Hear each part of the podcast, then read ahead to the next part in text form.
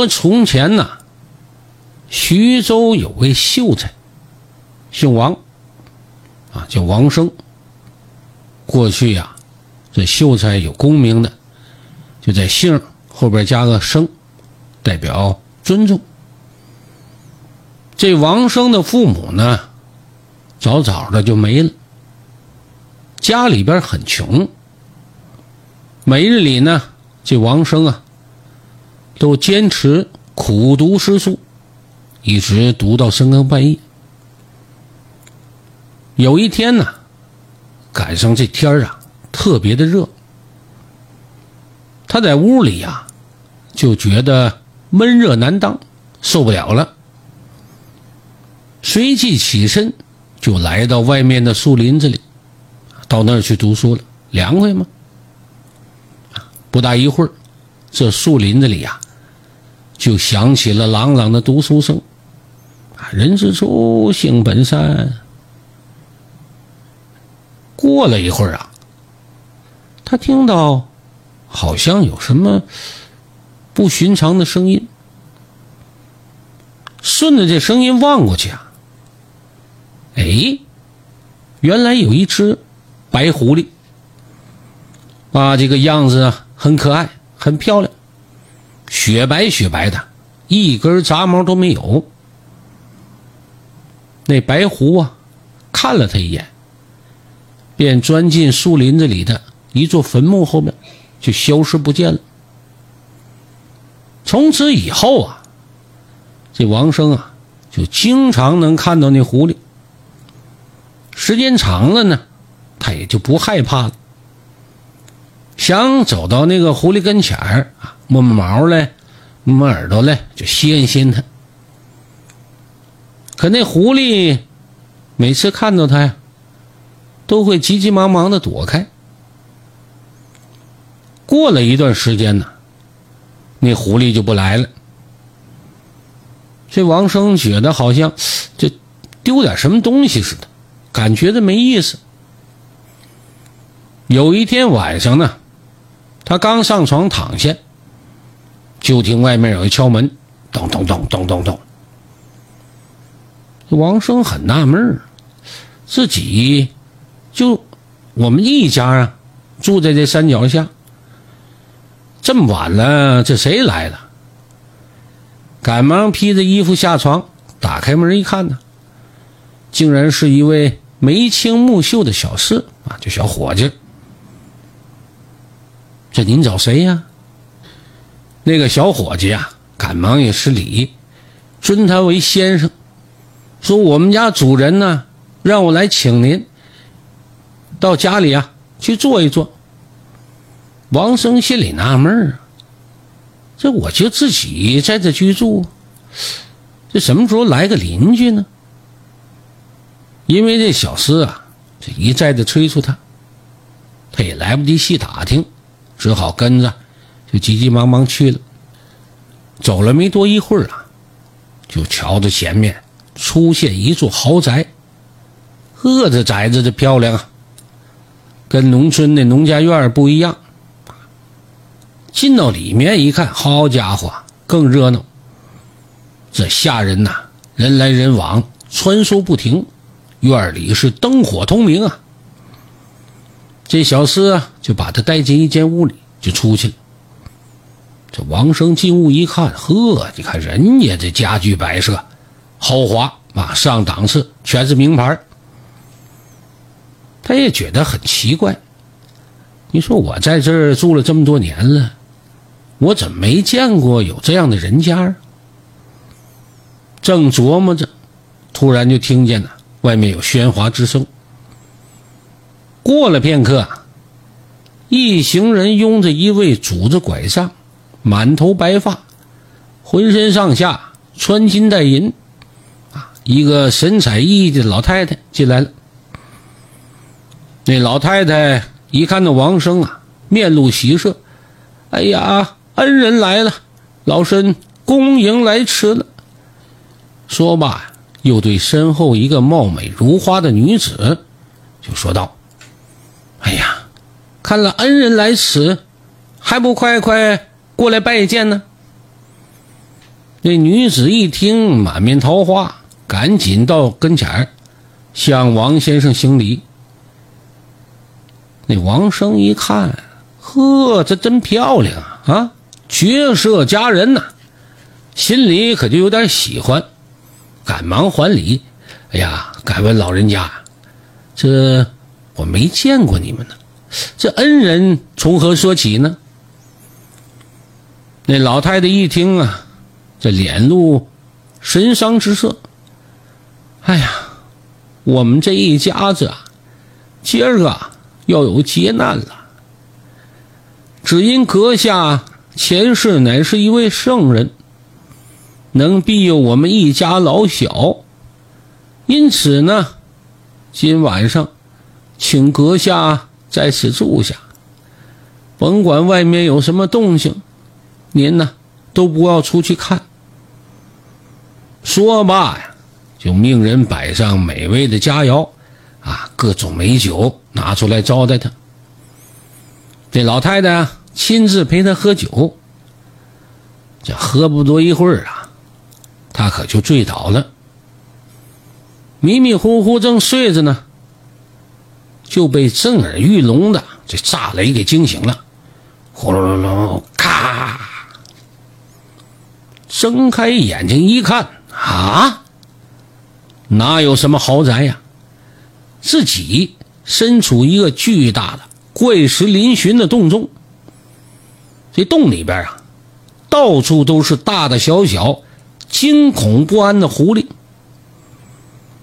那个所谓的老妇人呢，此时啊，已经醉倒在桌子前了。她身后啊，露出了一条尾巴。在洞穴的角落里，有一个貌美如花的女子，却是人首狐身，正惊恐万状的看着外面的雷雨天气。这王生可吓坏了，不敢看他们，趴在桌子上啊，就假装睡着了。可是身子啊，却不停的颤抖，一看就是装的。得过了好长的时间呢。这雷声停了，也恢复平静了。那些狐狸啊，又高兴了啊，上蹦下跳的，也都恢复了常态。那老妇人和那年轻美貌女子也变回了原样。老妇人轻唤王生，这王生啊，就假装醒过来了，可是心里啊，还是很害怕的，这身子啊，不停的就跟那抖。老夫人一看，笑了：“哎呀，恩公啊，不要害怕。实不相瞒，我们都是狐狸，在此修炼多年，只因今日有着雷劫，一家人都是惶恐不安。小女曾经与你邂逅，咱们呢还是邻居呢，因此这才求您帮忙躲过雷劫。”我们一家老小啊，这是感谢恩公的大恩大德呀。呃，看公子独身一人，甚是孤苦。呃，老身我想把小女香云许配给你，你看如何呀？说完，老太太笑呵呵的看着他。王生一听，那感情好了，是吧？有美女，那谁不乐意？是不是？也就不害怕了啊，高高兴兴磕头便拜，呃，谢过丈母娘啊，这就叫丈母娘了。在老妇人的主持下呀，两个人拜了花堂，入了洞房。这老太太呀，陪嫁了不少嫁妆，住了一宿。第二天呢，就让他们回家，命人抬着轿子，带着两个箱子，就把这两口子给送回去了。这王生坐在轿子里啊，就觉得这一忽悠，就一瞬间停了，撩剑帘一看，到家了。那几个送他们来的人呐，也就急急忙忙回去了。从此以后，这夫妻俩呀，恩恩爱爱啊，吃喝不愁，小日子过得甚是惬意。这秀云呐，那可是贤惠，操持家务啊，洗衣服、做饭、收拾屋子，什么都会。这王生呢，每天只是苦读诗书，想着考取功名，好光宗耀祖。可是，一连考了三年，都落榜了。这心里这个烦呐，就甭提了。每到如此，这湘云呢就安慰他：“算啦，别着急，你这命里呀就没有当官的命，不如啊，咱做点小生意就得了。”王生听了就觉得很生气：“你你是不是小看我啊？瞧不起我是吧？你真是妇人之见。”湘云听了也不生气，还是一如既往的对他体贴入微。说有一天呢，这老丈母娘就那老太太，笑呵呵的来了，看到湘云闷闷不乐，就问：“孩子，你这是怎么的了？”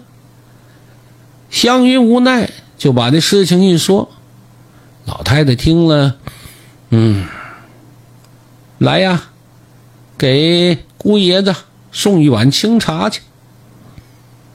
这王生啊，在后边读书呢，还不知道老丈母娘来了。一看丫鬟送来茶来了，正好赶上口渴，接过茶来呀，一饮而尽。